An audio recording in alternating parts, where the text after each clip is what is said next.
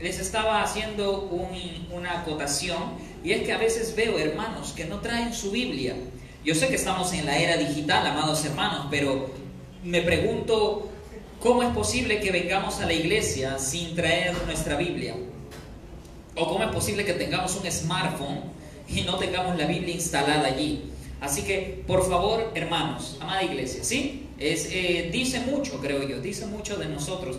Así que Efesios podréis comprender mi discernimiento del misterio de Cristo, que en otras generaciones no se dio a conocer a los hijos de los hombres, como ahora ha sido revelado a sus santos apóstoles y profetas por el Espíritu, a saber que los gentiles son coherederos y miembros del mismo cuerpo, participando igualmente de la promesa en Cristo Jesús mediante el Evangelio del cual fui hecho ministro, conforme al don de la gracia de Dios que se me ha concedido según la eficacia de su poder.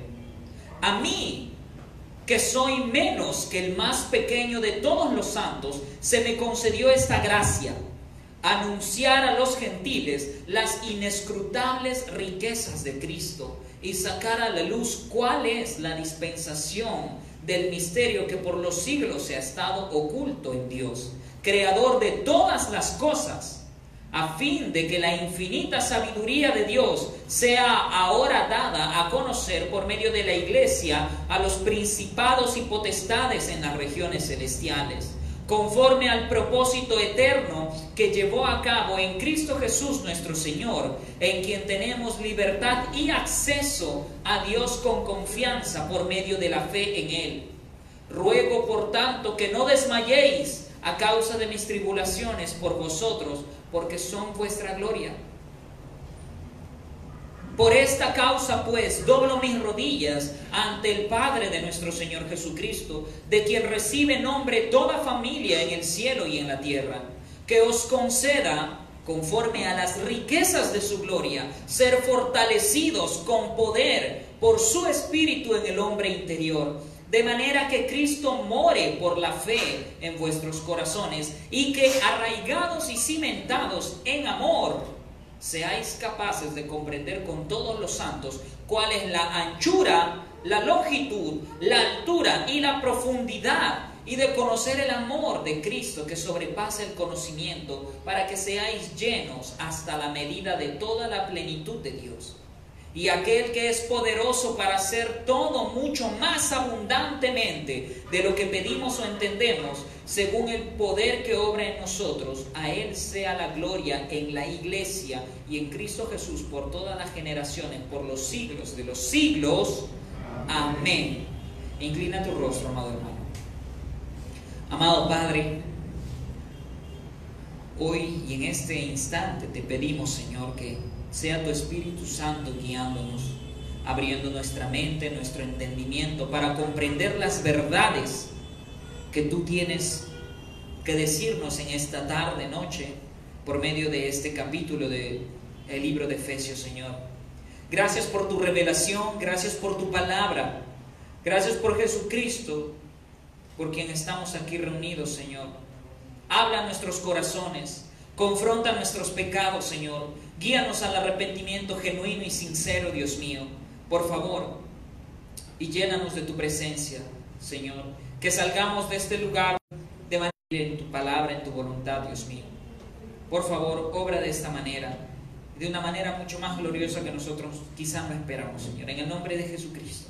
Amén. Un ministerio especial es el título del sermón de esta tarde noche, hermanos. ¿Sí?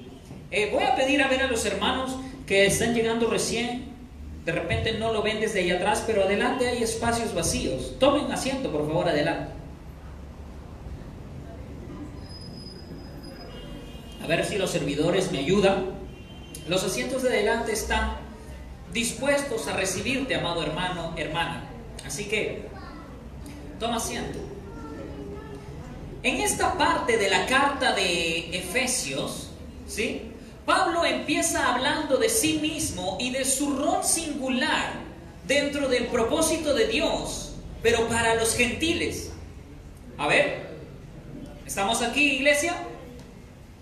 Incluso, no en vano, a Pablo se le conoce como el apóstol de los gentiles. A Pablo se le conoce como el apóstol de los gentiles. Y es que dentro de los propósitos de Dios, el Evangelio para el pueblo gentil, gentil significa alguien que no era judío, ¿sí? Alguien que era este, fuera en ese tiempo del el pueblo de Israel, ¿no? Alguien que no era creyente supuestamente. Ahora, Pablo empieza su oración con una palabra particular. Bueno, no es particular porque ya semanas anteriores hemos estado analizando que cada sección de Pablo empieza siempre por por esto, por aquello, por lo que dije, etc. Y empieza el capítulo 3 diciendo, por esta causa, pero ¿a qué causa se refiere Pablo? Bueno, en el capítulo 2, del versículo 1 al 10, nosotros vimos que Pablo estaba detallando que un cristiano es alguien a quien Dios sacó de la muerte en el pecado para llevarlo a vida en Cristo, resucitándolo juntamente con Él y a que estamos en esta tierra, pero para hacer buenas obras. En la siguiente parte de su capítulo 2, el versículo 11 al 22, vimos que las cosas que Dios hizo en Cristo derrumbaron la división que había entre judíos y gentiles. ¿Recuerdan el sermón de la semana pasada? Que vimos que de ambos pueblos Dios hizo uno, ¿no es cierto? Un nuevo hombre, una nueva humanidad, ¿no es cierto? Un solo pueblo. Pero que es lo que Dios estaba haciendo a pesar de lo que creían o querían los judíos. Habían judíos y gentiles creyentes y de estos Dios estaba construyendo una iglesia, un templo santo donde su presencia more. Y hemos visto que Pablo también en el capítulo 1 ha estado diciendo que todo esto, todo lo que Dios ha hecho en el creyente y en Cristo, ha sido, por ha sido confirmado y completado por medio de la victoria de Jesús en la cruz. ¿Sí? por medio de su entronización a la diestra de Dios. En Jesús todas las cosas son unidas, de modo que todas las bendiciones espirituales de la salvación son únicamente en Cristo. Pablo regularmente usa esta expresión en Cristo para explicar y detallar y no dejar duda alguna de que, como acabo de decir, todas las bendiciones la salvación, la santificación, el perdón de los pecados, la reconciliación con Dios y con nuestro prójimo suceden en Cristo únicamente. Ahora, unas líneas antes, en la segunda mitad del capítulo 2, nosotros la semana pasada hemos visto el doble contraste que Pablo hizo respecto a los gentiles y Dios. Primero indicó, número uno, que los gentiles estaban ¿qué?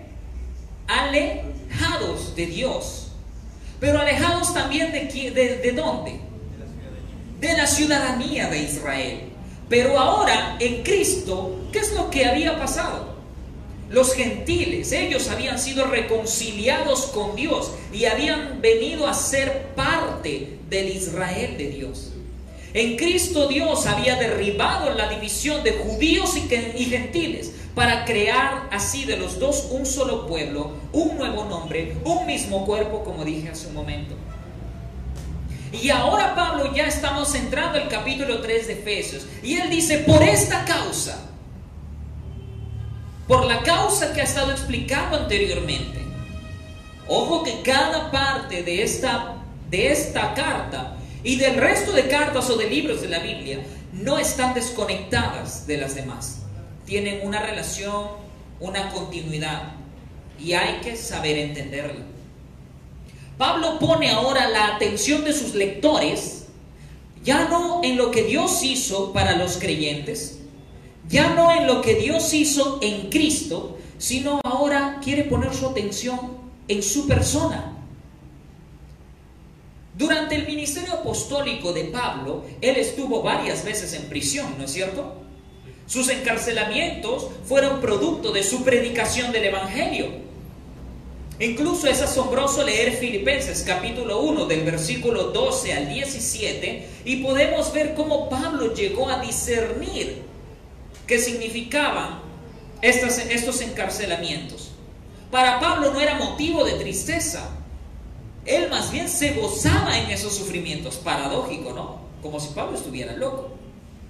Pero él sabía algo, que Dios usaba incluso sus privaciones de libertad para el bien. Pablo creía muchísimo en la soberanía de Dios por encima de las acciones humanas. Los judíos en ese tiempo acusaban a Pablo y querían matarlo. ¿Y alguien sabe por qué? Por su predicación, por lo que él enseñaba. La excusa que usaban los judíos era que sus enseñanzas, es decir, las enseñanzas de Pablo, iban en contra del pueblo, de la ley y del templo. Para esto pueden leer Hechos capítulo 21, el versículo 28. Incluso cuando Pablo explica que fue enviado por Dios a los gentiles, los judíos gritaron en el capítulo 22, versículo 22 de hecho, hey, quita de la tierra a tal hombre. Es decir, ellos decían, ¿sabes qué? Mátalo. ¿No te das cuenta lo que está diciendo? Los judíos estaban tan embotados o cerrados de mente, tan ciegos y orgullosos injustificadamente de su ciudadanía, de sus eh, neoleyes o qué sé yo, pero estaban tan embotados y cegados que el tan solo hecho de que Pablo mencione que había sido enviado por Dios para predicar el Evangelio a otras personas fuera de Israel, a otras personas que no son judíos, era motivo para ellos de exacerbarse y decir, está hablando tonterías, mátalo, está blasfemando. ¿Se dan cuenta?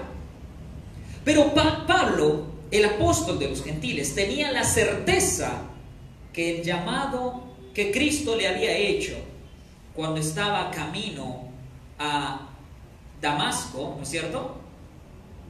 Era el llamado de quién? De Dios.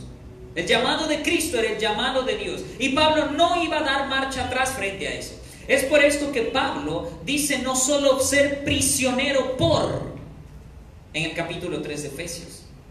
Él dice no que no es solo prisionero por, es decir, a causa de o como consecuencia de Jesucristo, sino que también en otras traducciones, o una mejor traducción puede ser prisionero de Jesucristo.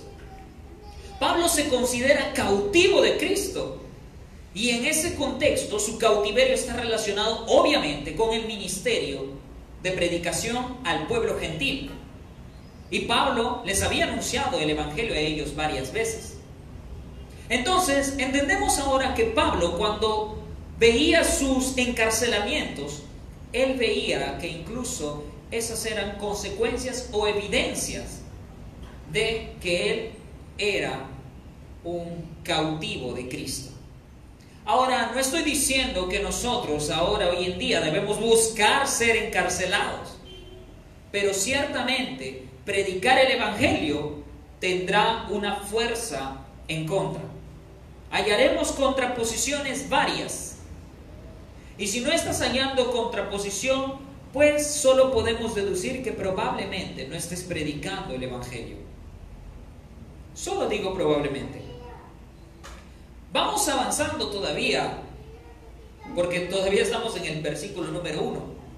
Pero en la siguiente sección, del versículo 2 al versículo 13, Pablo explica aquí el lugar que ocupan los gentiles dentro de la iglesia de Dios. Él, ojo, está continuando con la idea del capítulo 2 de Efesios. En el capítulo 2, recordamos, él ya ha hecho la comparativa, ¿no es cierto? O ha explicado qué es lo que Dios hizo. Judíos y gentiles. Antes había una barrera, pero Cristo, Dios en Cristo la derribó. Y ahora de los dos hace un solo pueblo, una sola iglesia. Y Pablo está todavía hablando de los gentiles ahora en el capítulo 3. En el versículo 6 del capítulo 3 de Efesios encontramos uno de los principales temas de Efesios, la inclusión de los gentiles entre los creyentes israelitas. Anteriormente dice Pablo que esto había sido un misterio, cuando Pablo usa la palabra misterio en esta parte, no está refiriéndose a algo místico, a algo mágico, a algo tenebroso, sino simplemente a un conocimiento que únicamente pudo y puede ser revelado por Dios. Y que antes de Cristo no se tenía muy claro que digamos. Ahora, ojo que Pablo ya ha usado esta palabra misterio en su carta, en el capítulo 1 del versículo 9 al versículo 10. Y él estaba haciendo referencia al misterio de Dios que había sido revelado en Cristo. ¿Y en qué consistía el misterio en ese capítulo? Bueno, es que Dios en su propósito divino tuvo el fin de unir todas las cosas en Cristo, ya sea las que están en los cielos como están en la tierra. Ahora bien, tenemos que ver nosotros que hay tres verdades en las que nosotros podemos sacar o ver en este versículo. Ojo allí en tu Biblia. Versículo 6. A saber que los gentiles son coherederos y miembros del mismo cuerpo, participando igualmente de la promesa en Cristo Jesús mediante el Evangelio. Verdad número uno, que los gentiles son coherederos con Israel, que los gentiles son partícipes de todas las promesas hechas por Dios a su pueblo, las cuales de cierto se cumplirán. Amén. Número dos, Pablo está diciendo que los gentiles ahora son miembros del mismo cuerpo, es decir, de la misma iglesia del pueblo de Dios. Y número tres, dice que los gentiles son copartícipes de la promesa. Probablemente se refiere a la promesa del Espíritu Santo. ¿Por qué digo esto? Porque en el capítulo 1 Pablo estuvo hablando también del Espíritu Santo como promesa. Ahora, ojo, que Pablo dice que estas tres bendiciones suceden o son para los gentiles, pero únicamente en Cristo y que llegan únicamente por medio del Evangelio. Lee bien.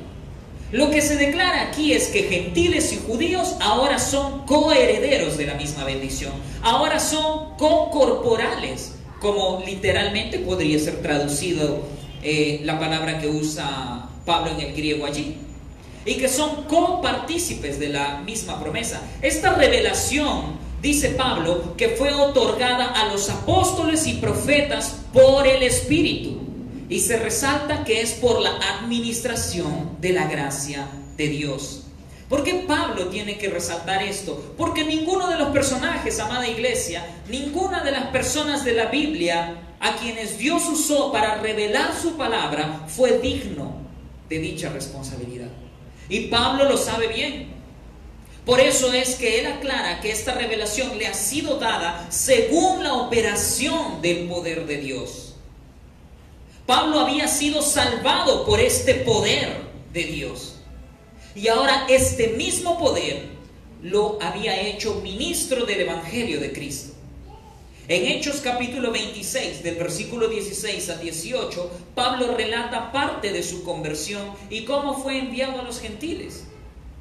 Y aunque el ministerio de Pablo fue únicamente suyo, es decir, el llamado que Pablo tuvo para predicar el Evangelio a los gentiles es un llamado para él, no exclusivamente para nosotros. No cabe duda que igual hay un principio para nosotros aquí. Y es que, hermano, escúchame bien. Cada creyente, cada cristiano, ¿cuántos hijos de Dios hay aquí? Bueno, hay pocos. ¿Cuántos hijos de Dios hay aquí? Oh, aparecieron más. ¿Cuántos hijos de Dios hay aquí? Muy bien. Muy bien. Me da gusto. Pero ni tanto, porque no deberían haber tantos hijos de Dios acá. Deberían haber más inconversos, ¿no? Y ahora dicen, amén, amén por ahí. Aunque el ministerio, como decía, de Pablo era exclusivo de él, no hay duda que aquí hay un principio para ti que has dicho amén, que eres hijo de Dios. Y es que cada uno de nosotros también es llamado a anunciar el mismo evangelio.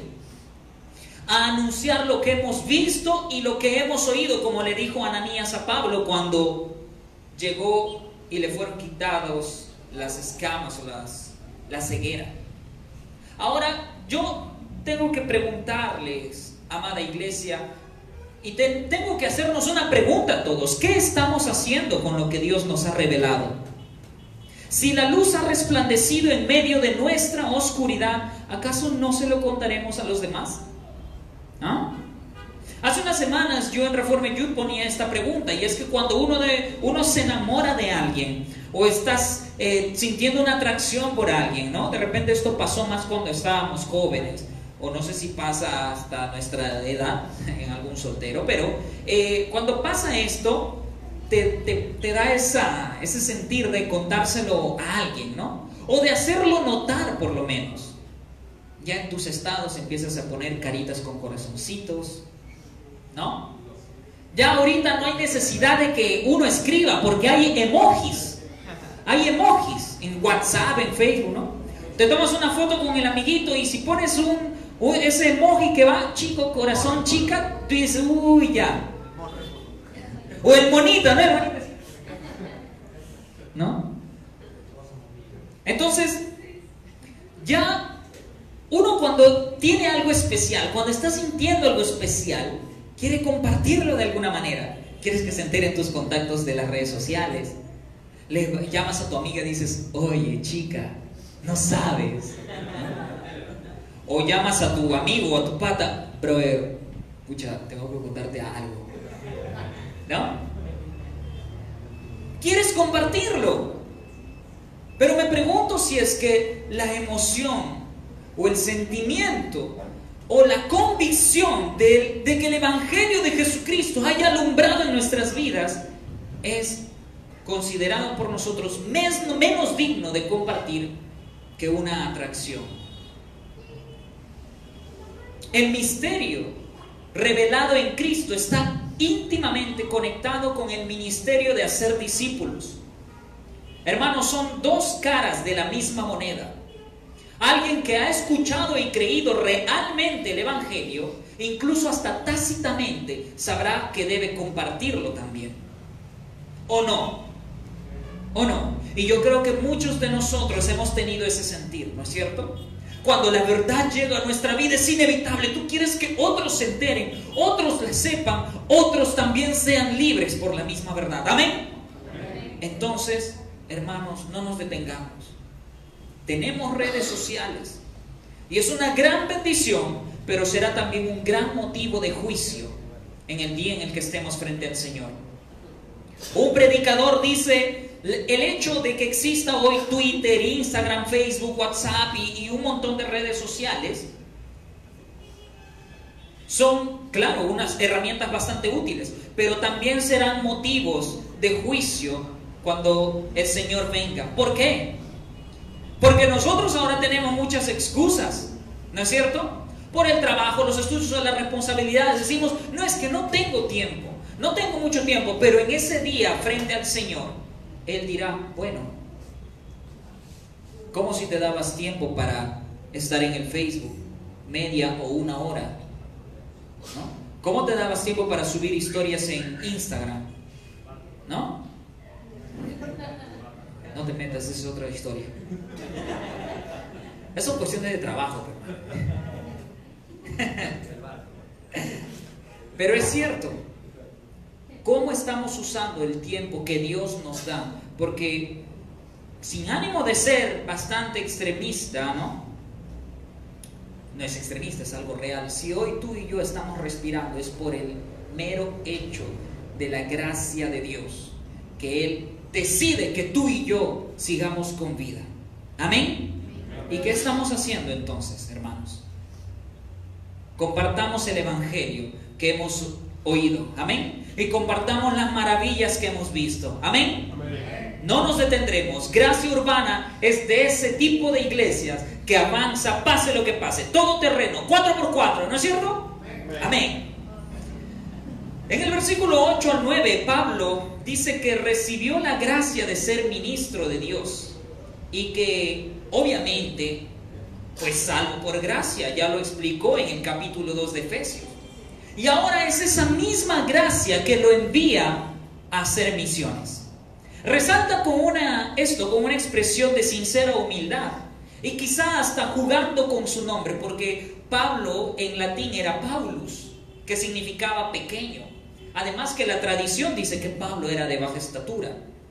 Me siento bien, me siento mejor. Lo cierto es que Pablo pudo haber dicho que era pequeño de moral, pequeño de nombre, pequeño de espíritu o pequeño de estatura.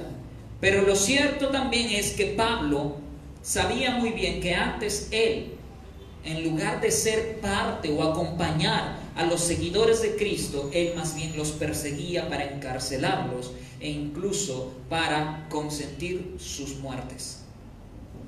Entonces lo que encontramos de Pablo no es una expresión de falsa humildad. Pablo dice en el versículo 8, a mí, que soy menos que el más pequeño de todos los santos, se me concedió esta gracia, anunciar a los gentiles las inescrutables riquezas de Cristo. Proclamar el Evangelio, amada iglesia, es un favor inmerecido para pecadores como nosotros que tenemos una boca acostumbrada a blasfemar, a desperdiciar su saliva en insultos, en inmoralidades. Y el hecho que personas como nosotros, lenguas como las nuestras, puedan ser usadas para hablar del gran rey que ahora está en su trono y que ha vencido a la muerte, ¿quién podría ser digno de tal mensaje? Ya sea de escucharlo o de proclamarlo, hermanos. Nadie. Pero esta gracia que proviene de las inescrutables riquezas de Cristo es sobreabundante a tal punto que cada predicador, cada pastor, cada líder, diácono, voluntario, siervo de atmósfera, conexión, que limpia el piso, limpia el baño, no sé, enseña a los niños, les pone una película, permite que el Evangelio sea predicado, si sirve, amados hermanos, es por pura y pura y de la pura gracia. Amén. No hay mérito alguno en ningún servidor. No hay nada de que jactarse ni de qué enorgullecerse, pues es por gracia y misericordia que le servimos a Dios. O que alguien levante la mano aquí, quien se sienta digno, incluso hasta de abrir la puerta para que los hermanos entren. Nadie, hermanos, nadie. Y tenemos que comprenderlo bien. Pablo dice que recibe la revelación del misterio para predicar ese evangelio. ¿Y en qué consiste su predicación? Bueno, de que judíos y gentiles se convierten en una sola iglesia.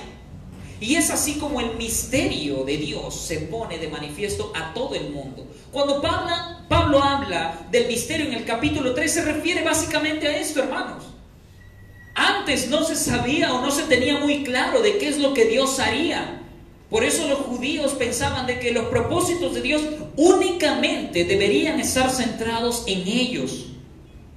Pero no es que Dios haya cambiado de planes, sino que su propósito siempre fue este, el de bendecir a las demás naciones. Siempre el propósito de Dios fue este, que de la vieja creación surja una nueva creación y que todas las cosas se unan en Cristo.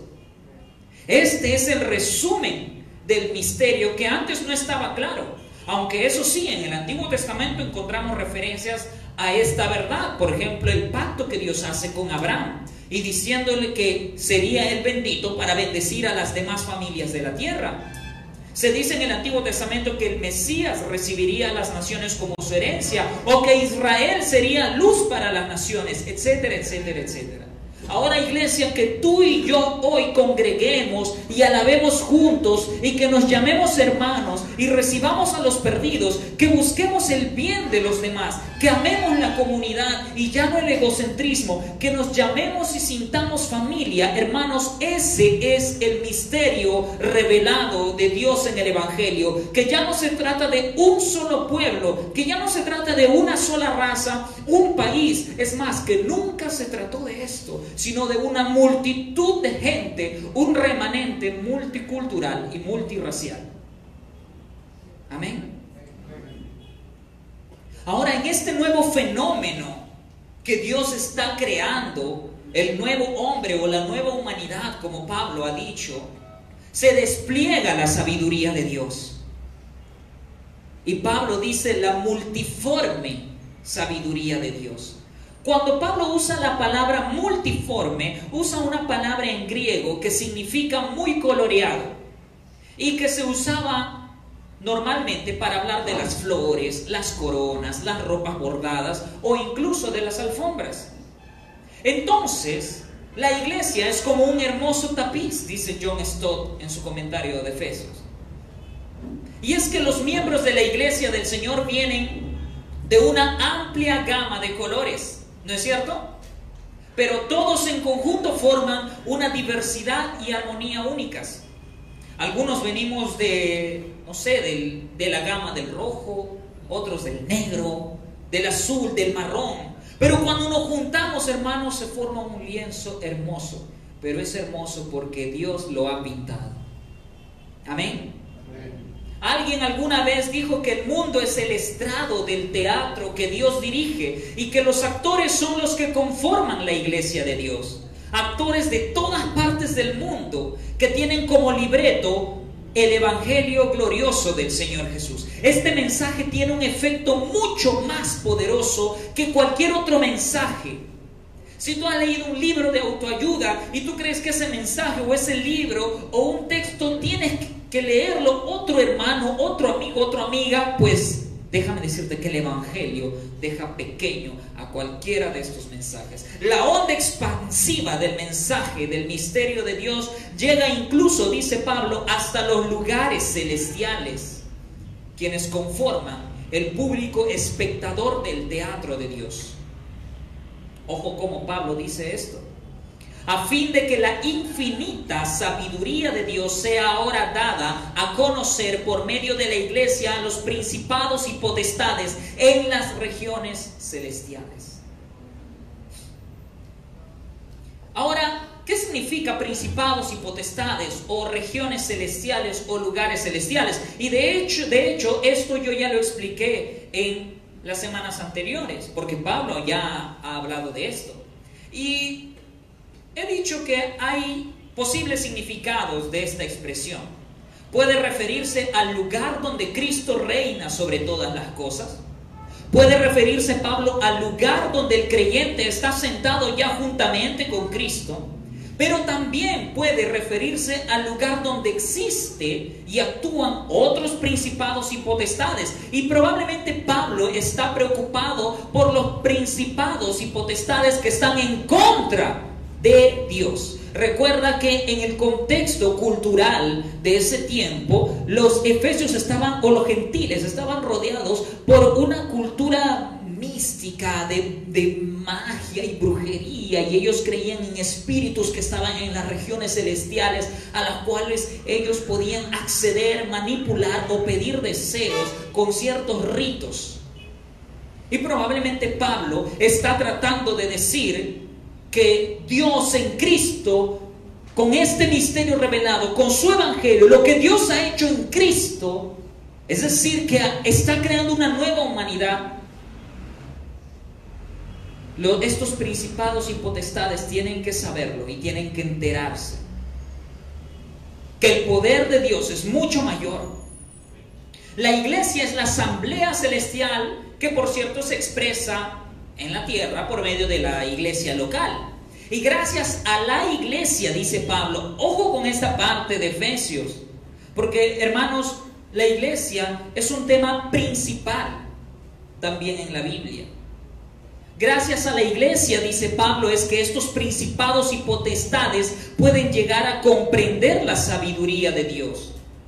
Que Cristo es quien lleva el propósito de Dios a su cumplimiento. Amén que la historia del mundo es a fin de cuentas la historia de Dios, que sigue el curso del decreto eterno de Dios y cuyo clímax se halla únicamente en la persona de Jesucristo. A diferencia de lo que muchos piensan, hermanos, que el, que el cristianismo solo es una suerte de relación personal con Jesús, que no necesitan ir a la iglesia, que no tienen esperanza de repente en la institución eclesiástica por los errores garrafales que he cometido, por los robos que están eh, habiendo de pastores, por los actos de corrupción que hay entre sus líderes evangélicos, etcétera, etcétera, etcétera. Muchas de estas acusaciones o desesperanzas están bien fundamentadas, lo sabemos. Pero lo cierto, amados hermanos, es que por más desagradable que haya sido la experiencia que hayamos tenido con una iglesia local, Dios jamás ha menospreciado a su iglesia celestial. Amén. ¿Por qué crees entonces que entregó a su hijo por ella? ¿Mm? Ser parte de la iglesia, ser parte de una iglesia, es evidencia de que uno es parte del pueblo de Dios, hermanos. En la iglesia está el staff de actores que representan y proclaman en el Evangelio en este teatro del mundo y que le están haciendo saber a los principados y potestades que Dios es poderoso, que Dios es sabio y que Dios está llevando a cabo su propósito. Es por esto que la iglesia es esencial también para el Evangelio. Muchos hemos predicado o hemos creído quizá en este tipo de evangelio. Cristo murió por mí. Cristo perdonó mis pecados. Ahora, esto es cierto. Cada cristiano debe tener por seguro esto. Pero quedarnos con este pensamiento obtuso o, un poco cerrado del Evangelio nos lleva a proclamar un Evangelio individualista. Las, afirmaciones anteriores son bastante ciertas. Es decir, Cristo murió por ti derramó su sangre por ti, por mí, y perdonó tus pecados, mis pecados. Pero, pero el evangelio que proclama Pablo, dice él, incluye obviamente a Cristo y a su misterio, incluye el hecho de que Él murió y resucitó para salvarme a mí, pero también, hermanos, hasta este momento estamos viendo que el Evangelio que predica Pablo es un mensaje que comunica que Dios está creando una nueva sociedad, una nueva humanidad, una familia de Dios. Cuando se habla de familia de Dios se entiende que hay más personas dentro de ella. Que este Evangelio, Dios está diciéndonos que está reconciliando a la humanidad con Él, pero también está reconciliando a la humanidad con el resto. Lo que podemos decir entonces hasta este momento es que si la iglesia es central, es importante, es esencial en los propósitos de Dios, ¿por qué no lo está haciendo para nuestras vidas? ¿Cómo tú puedes tomar a la ligera lo que Dios se toma muy en serio? Ah, ir a la iglesia. ¿Qué más da? Ni que me vaya a hacer gran cosa la iglesia.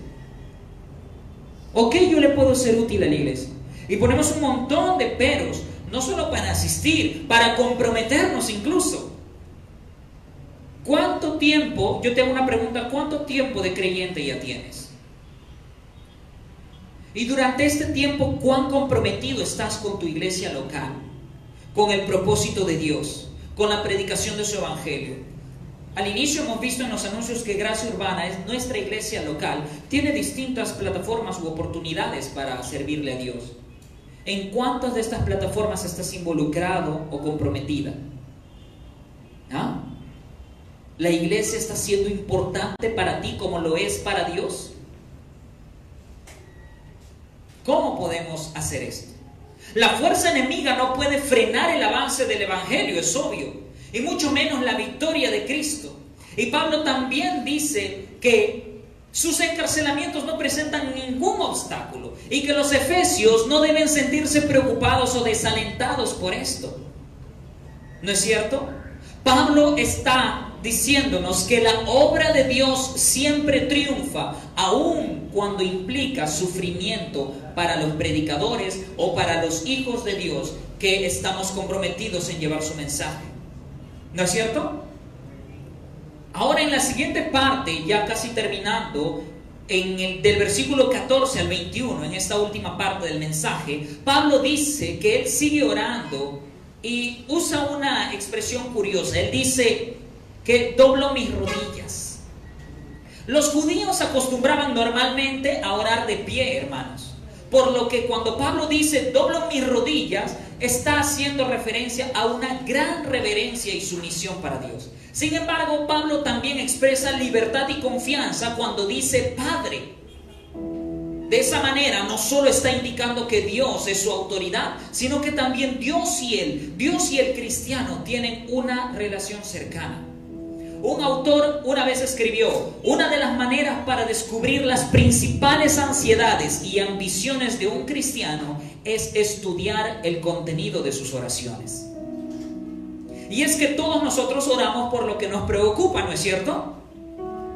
Y no incluimos en, nuestras oraciones aquello por lo que no estamos preocupados. ¿Sí o no?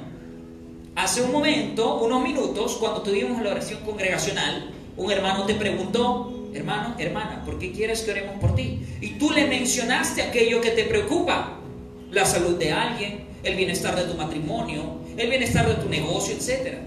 Y no mencionaste las cosas que no te preocupan tanto. Ahora para Pablo puede que ocurra también lo, mismo. Y si Pablo está diciendo que él ora por algo e incluso dobla sus rodillas por eso, es porque le preocupa o está muy interesado de que Dios responda. Cuando Pablo dice las riquezas de la gloria de Dios, hace referencia al ser bondadoso y perfecto de Dios. Atributos que ahora conocemos por medio del Evangelio de Cristo. Dios es bueno, amén. Dios es generoso. Y Pablo nos está diciendo que no hay motivo para tenerle temor a los enemigos, hermano. Que no hay motivo para temer al enemigo. Dios puede eliminar esos temores por medio de la obra del Espíritu Santo en la vida de cada creyente. La voluntad de Dios para sus hijos es que sean fuertes, hermano. Dios no quiere que tú andes débil, que andes enclenque, que andes con anemia espiritual. Dios quiere que sus hijos anden firmes en seguridad y confianza, pues qué mejor posición y resguardo que estar en Cristo, en Cristo, en la diestra todopoderosa de Dios. Amén. Cuando Pablo habla de que él quiere que el hombre interior de los efesios sea fortalecido, está hablando de que Cristo habite en ellos. Es lo mismo. Cuando Cristo habita en nosotros, nuestro ser interior es fortalecido. Y cuando nuestro ser eh, interior es fortalecido por el Espíritu de Cristo, es porque Cristo habita abundantemente en nosotros. Pero ¿cuánto está abundando de Cristo en ti, en mí, en nosotros como iglesia? ¿Cuánto? No estoy diciéndote o probándote aquí si eres salvo o no. Estoy hablando ya a creyentes. Pablo le está hablando a creyentes. Y él está por seguro de que, como dijo en el capítulo 1, que ellos han sido sellados con el Espíritu de Dios para su gloria. Pero ahora, cuando uno es de Cristo, cuando uno está en Cristo, la llenura es una cuestión, como dijera Charles Hodge respecto a este tema, es una cuestión de grados. Una cierta manera de decirlo. Así que podemos preguntar, ¿cuántos, cuántos grados de Cristo tienes tú? ¿Cuántos grados de semejanza a Cristo tengo yo. Pero Pablo dice que todo esto, tener a Cristo, que, abunde Cristo en nosotros, en nuestro corazón, se demostrará en que estemos arraigados y cimentados en amor. Hermanos, el amor es el terreno sobre el cual todo puede crecer.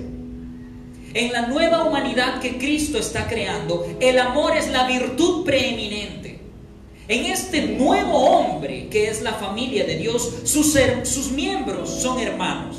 Aman a su Padre, pero también se aman los unos a los otros. Y para esto deben ser habitados por Cristo y su presencia. Amas a tus hermanos, amas a tus hermanas, amas a quien tienes allí a tu costado, adelante, atrás. ¿Los ves como Dios los ve? ¿O solo los juzgas, los criticas, los señalas cuando caen. O por el contrario, les das la mano cuando caen. Los animas cuando ves que fracasan.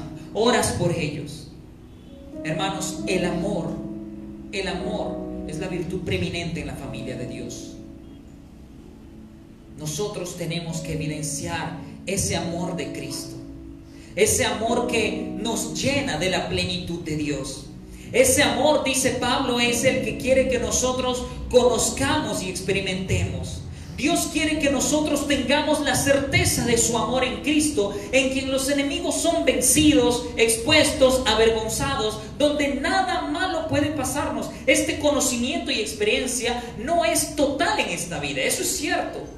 pero sí Dios quiere que lo experimentemos aquí y ahora. Dios quiere que experimentemos cuál es la anchura, ¿no es cierto? La profundidad, la altura. ¿Cuál es la longitud del amor de Cristo? Es la voluntad de Dios. Ahora, para terminar, Pablo pensará, quizá, o alguno de nosotros, podría pensar que lo que está pidiendo Pablo para los efesios es demasiado. Pablo, que abunde Cristo en ellos. Pablo, que se amen los unos a los otros. Pablo, que puedan realmente comprender esto, que judíos y gentiles se unen en un solo pueblo. Pablo, ¿no estarás pidiendo demasiado? Pero Pablo dice, que Dios es poderoso para hacer todas las cosas mucho más abundantemente de lo que pedimos o entendemos. Dios es poderoso y su poder que actúa en nosotros hace posible que el amor de Cristo sea afirmado en nuestros corazones, que seamos fortalecidos en el hombre interior, que vivamos para la alabanza de su gloria, que vivamos haciendo buenas obras, que vivamos sin temor y que vivamos como la nueva creación que Él ha creado y a la que sigue sumando pecadores arrepentidos a su iglesia en Cristo por medio del Evangelio. A Dios sea la gloria en la iglesia, dice Pablo, pues por medio de la iglesia se puede hacer visible la gloria de Dios, hermanos. Hay gran tarea y gran responsabilidad que nosotros tenemos como iglesia, como creyentes particulares también, pero como iglesia también. La iglesia y Cristo eternamente son inseparables en los propósitos de Dios. Y nosotros debemos tenerlo claro. Pero esta iglesia, esta nueva sociedad, este nuevo hombre, esta nueva humanidad, esta nueva creación que es en Cristo, debe estar cimentada en amor. Y este es el ministerio, en resumen, de lo que Pablo fue enviado a decir y a contar. Y si Pablo fue enviado y se lo reveló a los gentiles, ¿Qué tenemos que hacer nosotros? Sino también sumarnos a este especial ministerio y compartir lo que hemos visto, lo que hemos oído. Amén. Ponte de pie e inclina tu rostro, iglesia.